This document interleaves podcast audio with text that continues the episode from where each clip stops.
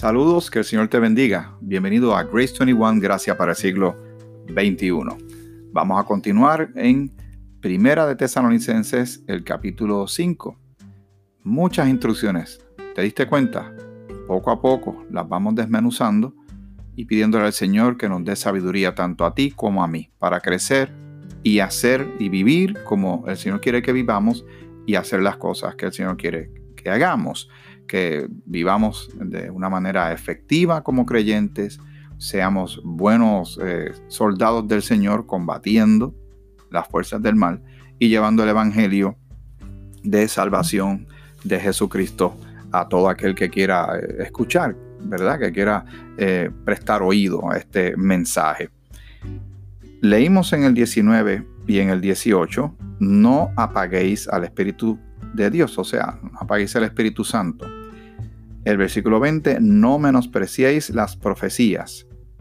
Versículo 21, examinadlo todo, retened lo bueno. Ahí está la clave. Y para eso hay que tener discernimiento. Y le pedimos al Señor, con su Santo Espíritu, que te dé discernimiento a ti y a mí para entender y, captar lo que Él quiere que captemos, de, afinar bien nuestro oído espiritual y tener mucho cuidado también, como te dije en la cápsula anterior, de que cuando nosotros, eh, digamos que compramos un libro de tema cristiano, de un autor, el, que sea, el nombre X, cuando nosotros abrimos esas páginas, estamos voluntariamente dejando que esa persona nos ministre.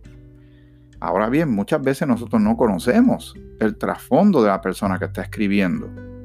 No sabemos eh, sus fundamentos doctrinales, eh, sí, que sabemos que es cristiano, ¿verdad? Porque si no, no hubiésemos comprado ese libro, pero hay que tener siempre mucho, mucho cuidado. Tampoco es que estemos tan escépticos, que rechacemos todo, porque el Señor dice examinarlo todo, sí, pero retener lo bueno, y, ahí la clave es que está el asunto, que el Señor nos ayude a retener lo bueno. Lo que es bueno de acuerdo a lo que Dios dice que es bueno, no, no mi interpretación o la interpretación tuya, porque nos podemos equivocar fácilmente nos podemos equivocar. Y luego dice en el versículo 22, otra instrucción importantísima, muy consistente a través de toda la palabra, no importa en qué dispensación sea. El Señor quiere que estemos absteneos de toda especie de maldad.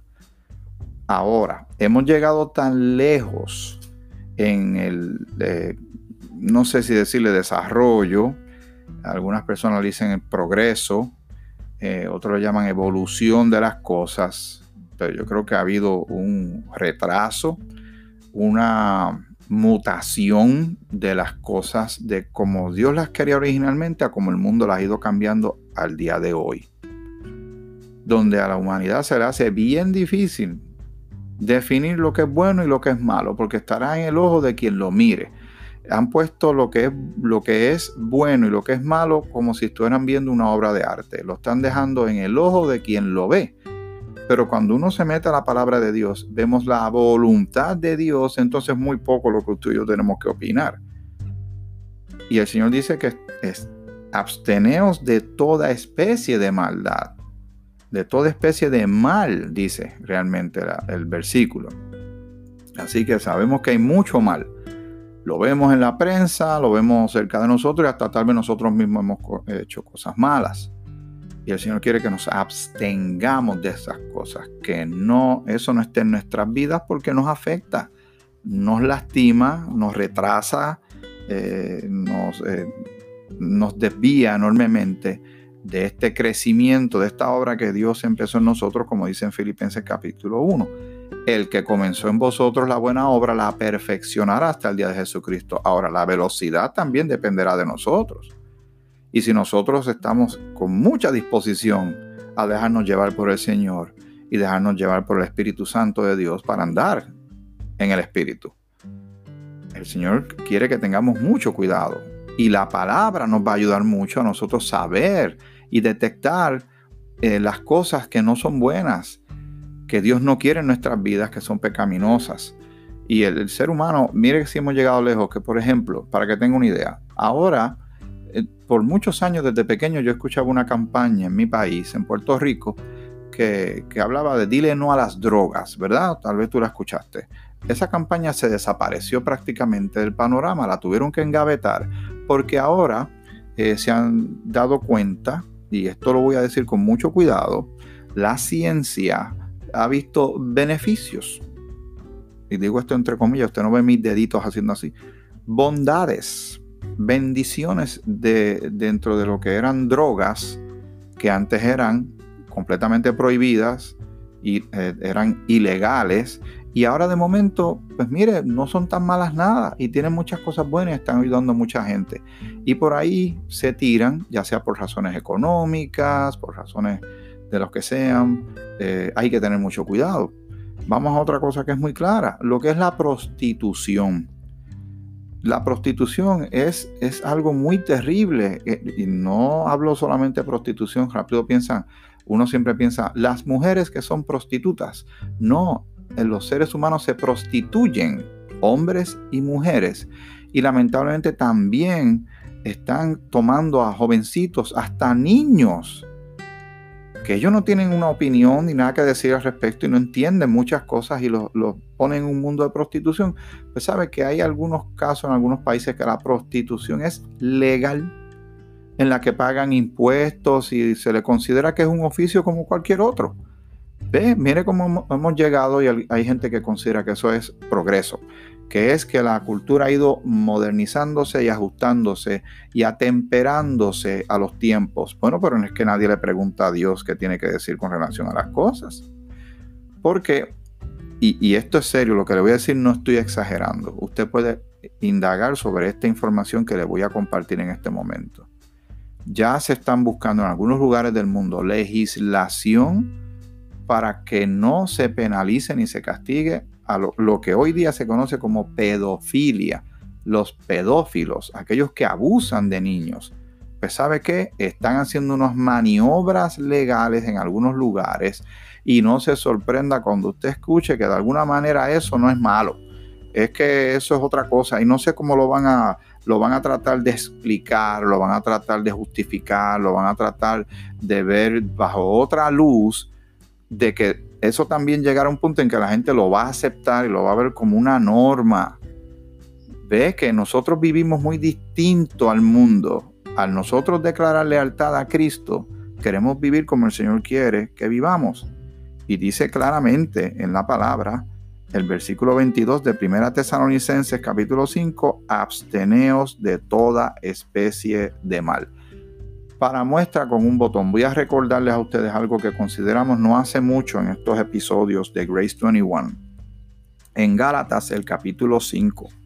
Gálatas, el capítulo 5, versículo 16 en adelante. Esto es como un memo, un recordatorio de Dios para ti y para mí, que somos creyentes y seguidores de Jesucristo. Por eso es que a usted, cuando lee esto, usted se va a dar cuenta porque el mundo es como es el pecado es real, está presente y si las personas no buscan del Señor y no nacen de nuevo en Cristo, teniendo salvación, una nueva vida, ellos van a seguir haciendo lo que saben hacer porque no saben otra cosa.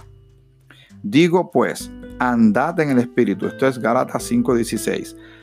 Digo pues, andad en el Espíritu y no satisfagáis los deseos de la carne porque el deseo de la carne es contra el espíritu y el del espíritu es contra la carne. Aquí tiene que ganar uno de los dos, no pueden estar los dos a la vez. En esa butaca solo cabe uno sentado y la gente quiere sentar a los dos, quiere sentar lo de Dios y lo del mundo a la misma vez. No, solo uno de los dos va a prevalecer, solo uno de los dos va a comandar. Eh, porque el deseo de la carne es contra el espíritu y el espíritu y el del espíritu es contra la carne, y estos se oponen entre sí, para que no hagáis lo que quisiereis. Pero si sois guiados por el espíritu, no estáis bajo la ley. Y manifiestas son las obras de la carne. Aquí vamos, para que tenga una idea de esa especie de mal, de toda especie de mal. Aquí hay una parte del listado. Dice, eh, manifiestas son las obras de la carne, adulterio, empezó con eso rapidito, adulterio y después dice fornicación, ambas tienen que ver con índoles que, muy bien, sexual, rapidito empezó la lista por ahí. Adulterio, fornicación, inmundicia, lascivia, idolatría, hechicerías, eso todavía lo hay, en mi país. Hay gente que son idólatras y hay también santeros, espiritistas y un montón de cosas más. Los hay y están en la lista de Dios donde dice que estos son obras de la carne. Idolatría, hechicerías, enemistades, pleitos, celos, iras, contiendas. ¿Se parece a lo que usted está viendo en estos días en, en la televisión? ¿Verdad? Disensiones, herejías. Herejías son muchísimas las que todo el tiempo se dan, que si Dios es mujer, que si Jesús se casó y tuvo hijos, que si Jesús era homosexual, que si, esas son herejías, esas son parte de las muchas que hay. Envidias, homicidios, borracheras, orgías y cosas semejantes a esta. Eso es parte del listado de lo que el Señor está diciendo en Primera Tesalonicenses capítulo 5 versículo 22. Absteneos de toda especie de mal. Y como Dios es un Dios absoluto, cuando dice toda especie de mal, es toda especie de mal. Ah, pero Miguel, se hace difícil, somos pecadores, estamos en este cuerpo de pecado, el Señor lo sabe. Y por eso Él nos habla estas cosas y Él nos va a ayudar como con su Santo Espíritu en nuestras vidas con su palabra, que es el consejo. Ahí, ahí vemos el carácter de Dios, quién es Dios, qué es lo que a Él le gusta y lo que a Él no le gusta. Pero también tenemos que hacernos una pregunta tú y yo. ¿Cuánto queremos nosotros de esto? Si realmente queremos, hay que, hay que querer querer, como es la frase que yo uso mucho, hay que querer querer. Si uno no quiere, no se va a dar. ¿Cuánto uno de esto, uno le tiene este, pasión, eh, interés de los asuntos de Dios? Esa parte es la responsabilidad que nos toca. Cuando dice absteneos, nos está poniendo la responsabilidad en nuestras manos. Amén. Muy bien. Seguimos, ya casi estábamos aterrizando este capítulo 5 de Primera Tesalonicenses. Y el mismo Dios de paz, dice, y el mismo Dios de paz os santifique por completo eso es lo que el Señor está haciendo en nuestras vidas, santificándonos y, cambiando nuestro carácter a uno más parecido al de Cristo, según la imagen de su Hijo, ¿verdad? Como dice la, Escritura también.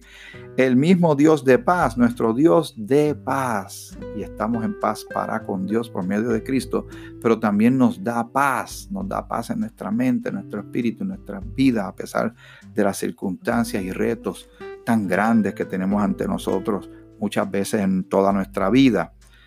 El mismo Dios de paso santifique por completo, que así sea, que así sea, por completo, Señor.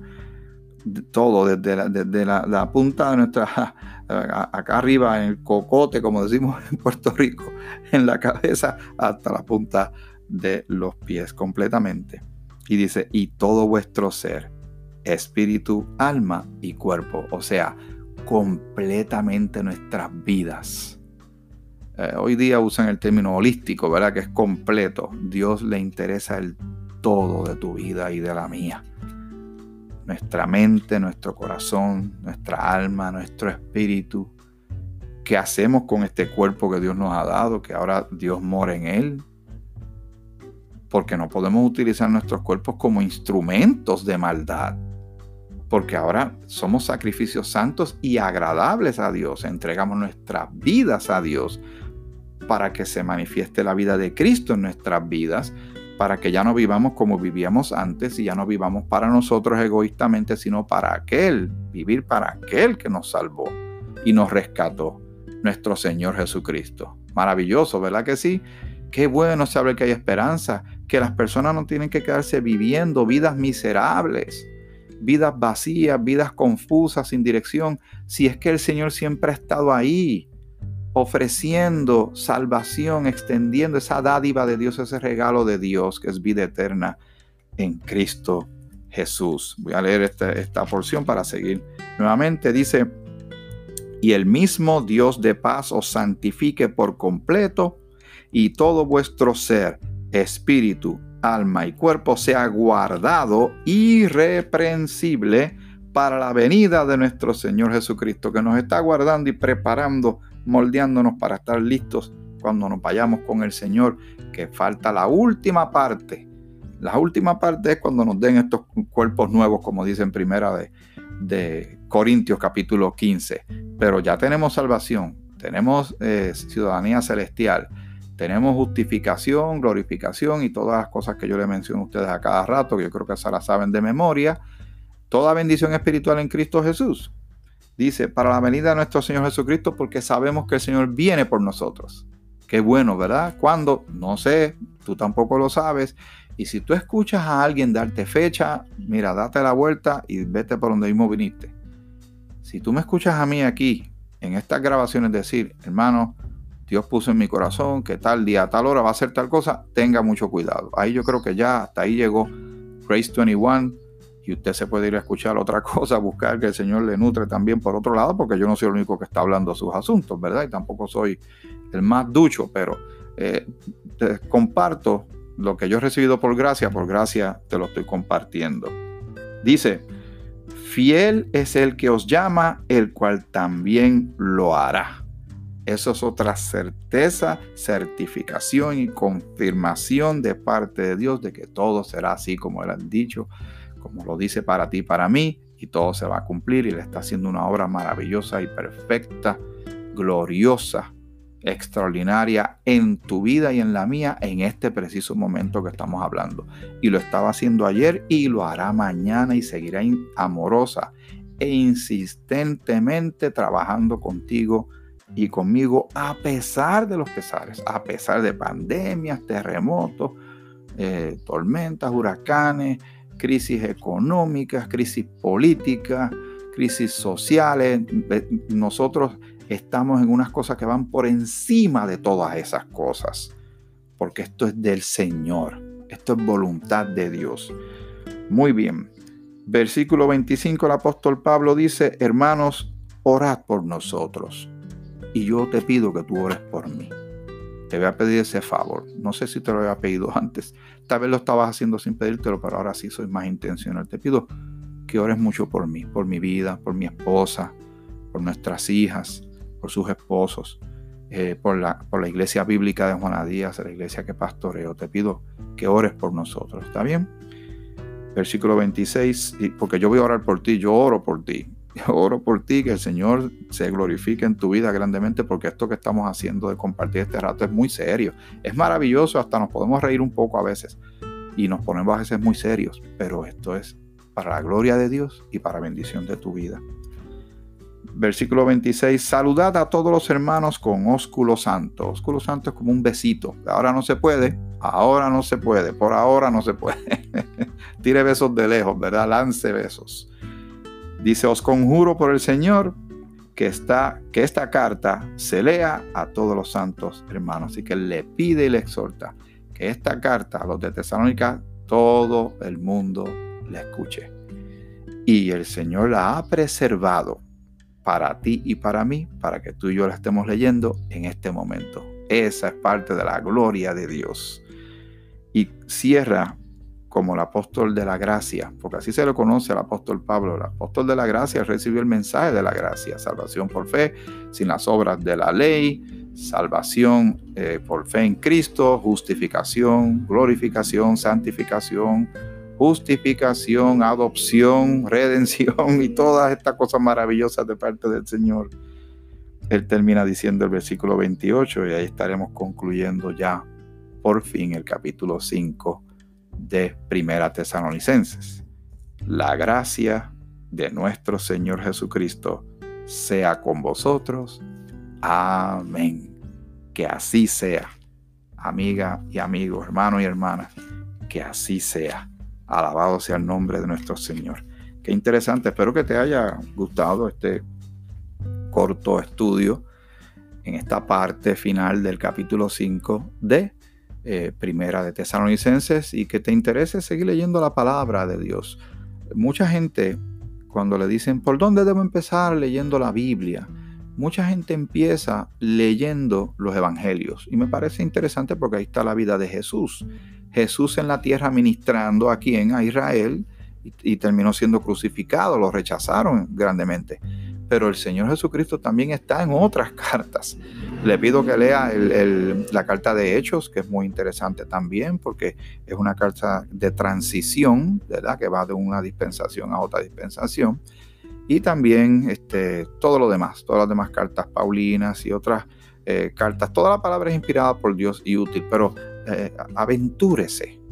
Váyase un poquito más a lo hondo, a lo profundo de este océano de la sabiduría de Dios.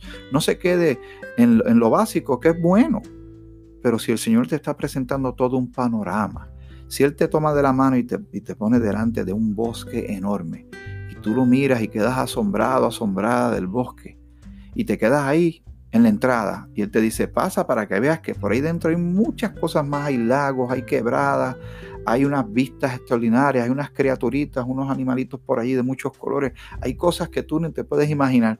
Y uno dice, no, no, no, hasta aquí está bien, con lo que yo veo me es suficiente.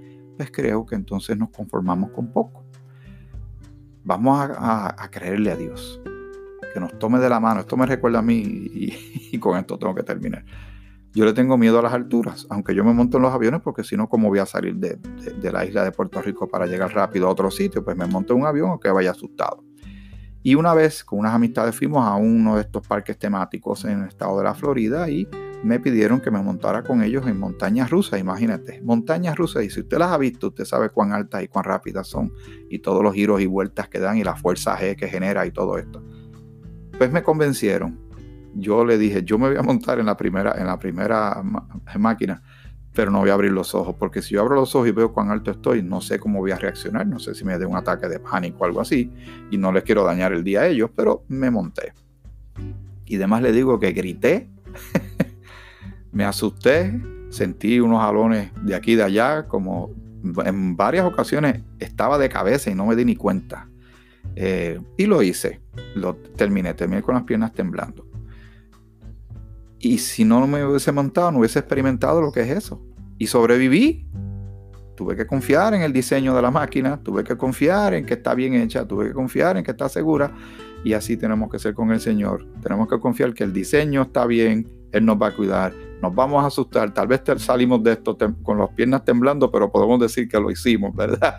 Después de ese, ese al rato, me monté en otra máquina. Y después le he ido perdiendo un poquito de temor porque ya me di cuenta que es muy divertido. bueno, hasta aquí este episodio, este capítulo, este segmento, este pequeño sermón de Grace 21, gracias para el siglo XXI. Es una gran bendición estar contigo y seguimos más adelante, vamos a ver lo que el Señor pone en nuestro corazón, porque hay muchas cosas más en la palabra de Dios. Padre Santo, gracias te doy por esta gran bendición nuevamente de meditar esta palabra junto a la persona que lo escucha. Donde quiera que se encuentre, quien quiera que sea, te pido por esta vida, Señor. Te pido por sus circunstancias actuales, las que sean, sus temores, sus anhelos, sus planes, su familia, si tiene matrimonio, por su matrimonio, si tiene sus hijos, por ellos también.